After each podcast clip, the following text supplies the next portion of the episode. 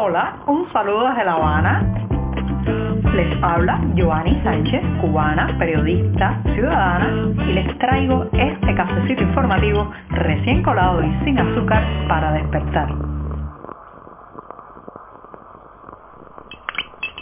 Con mucha ilusión estoy aquí de vuelta en la semana informativa justamente en su primera jornada para empezar a contarles los temas principales de este 7 de noviembre de 2022, pero antes de empezar con alguno de ellos tengo que darme este sorbito amargo y siempre, siempre necesario.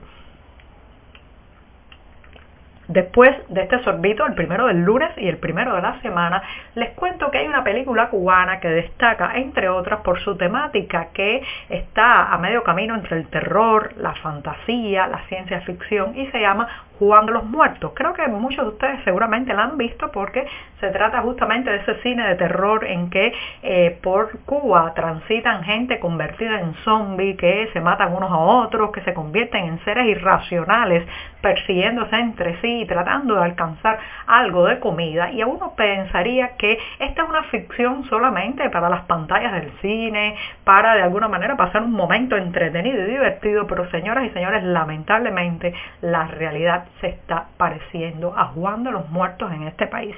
Recientemente en un recorrido que hice en nocturno por varios municipios de La Habana, eh, pues una de las cuestiones que más me llamó la atención eran las larguísimas colas en la oscuridad, en la oscuridad colas de decenas y cientos de personas en la oscuridad para poder eh, tener un turno para comprar al otro día algo de comida. Pero no vayan a pensar ustedes que se trataba de una cola en cualquier tienda o en cualquier mercado. No, en el mercado que les corresponde comprar, o sea, donde está ubicada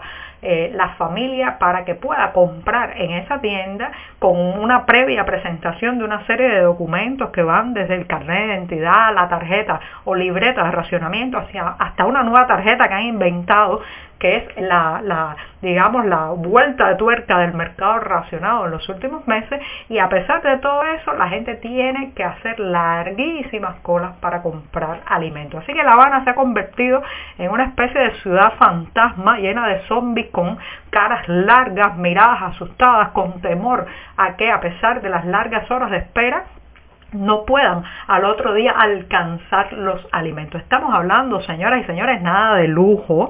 Estamos hablando de una botella de aceite vegetal, de un paquete de pollo congelado, de un pequeño envase con picadillo, eh, que la mayoría de las veces lo que tiene el porcentaje real de carne es mínimo eh, entre tantos aditivos y añadidos para estirarlo, bueno, esos son los productos que provocan estas largas colas de zombies. Las personas se han zombificado en este país porque no pueden salir de ese ciclo.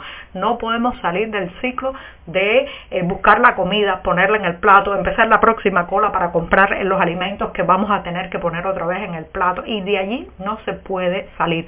Juan de los Muertos se nos está quedando chiquito porque ya la gente no puede hacer otra cosa. Son personas que cuando usted las mira se da cuenta que no tienen un proyecto ya de vida, que no tienen un hobby, que no pueden planificar unas vacaciones, una salida, una escapada con los amigos. Están absolutamente eh, absortos en alimentarse. ¿sí? Eso mismo, como esas escenas de la película Juan de los Muertos en que los zombies buscan desesperadamente algo que llevarse a la boca. El tomate, el tomate es el nuevo producto de la discordia, ya les explicaré por qué. Como saben, pues en la medida que bajan las temperaturas y se acerca el invierno en esta isla, entrecomillado el invierno, saben que tenemos un invierno bastante cálido, aparecen en los mercados algunas eh, vegetales y frutas de estación y bueno, pues llega, retorna a las tarimas el tomate, el ansiado tomate que durante el verano es muy poco probable encontrarlo en esos mercados, pero que ya debería estar por todas partes en este país, pero sin embargo, y ahí viene el problema. El asunto es que la devaluación de la moneda nacional, la inflación, el ajuste económico y monetario conocido como la tarea de ordenamiento han disparado algunos precios, entre ellos el precio de la libra de tomate que supera en la mayor parte del país los 200 pesos. Y los 200 pesos, una libra de tomate, eh, prácticamente el 10% del salario mínimo para comprar ese, ese producto y eh, hacerse una ensalada que mm, con esa cantidad probablemente no dure más allá de una comida. Bueno, pues eh, como ese precio tan alto está de alguna manera escandalizando a los inspectores y a la policía, pues están haciendo una ofensiva contra los vendedores que colocan el tomate a más de 200 pesos la libra. El resultado ya lo pueden imaginar. En muchos mercados ahora mismo no hay tomate porque los comerciantes se niegan a poner los precios más baratos, dicen que eh, si bajan los precios sencillamente van a tener pérdidas en lugar de ganancias, en lugar de amortizar lo invertido en el sembrado de tomate. Así que, ¿qué ha pasado? El resultado es, se ha ido, se ha escapado el tomate de las tarimas y en muchos mercados los vendedores se niegan a comercializarlo porque o lo ponen a un precio que les da dividendos o tendrán que eh, pagar la multa por no bajar al costo que quiere el Estado. Hay una frase que cada vez se repite de manera más extendida en la realidad cubana y es aquella que dice que lo peor, lo peor que le puede pasar ahora mismo a un cubano es caer en un hospital, o sea, terminar hospitalizado por algún problema de salud. El estado deplorable de las instituciones sanitarias, a eso se le une también la falta de insumos, pero no es lo mismo para todos. Así, así como escuchan, además de los hospitales dedicados al turismo y a los jerarcas de verde olivo que sí tienen mejores condiciones, no es lo mismo llegar a un hospital eh, sin dinero que con los bolsillos un poco más abultados. Así lo demuestra un reportaje que hemos publicado hoy en las páginas de nuestro diario sobre la situación del Hospital Habanero Calixto García, donde la mayoría de los pacientes tienen que lidiar con el no hay o el falta esto, falta lo otro, y sin embargo con unos billetes deslizados en las manos correctas se resuelven desde los antibióticos hasta las agujas necesarias para colocar un suero o colocar algún otro medicamento en vena. Poderoso caballero el que abre también eh, las puertas para acceder a esos recursos sanitarios en un país que se van a gloria su discurso oficial de tener una de las mejores sanidades del mundo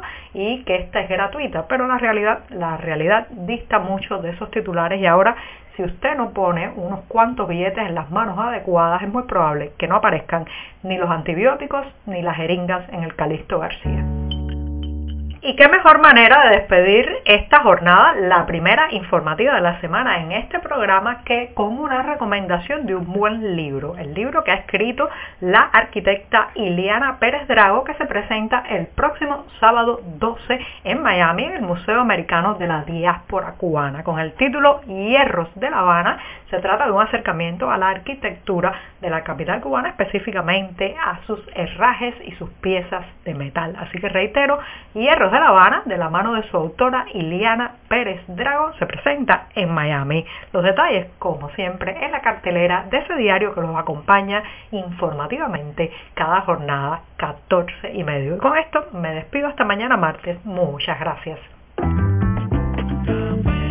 Por hoy es todo. Te espero mañana a la misma hora. Síguenos en 14medio.com. También estamos en Facebook, Twitter, Instagram y en tu WhatsApp. No olvides, claro está, compartir nuestro cafecito informativo con tus amigos.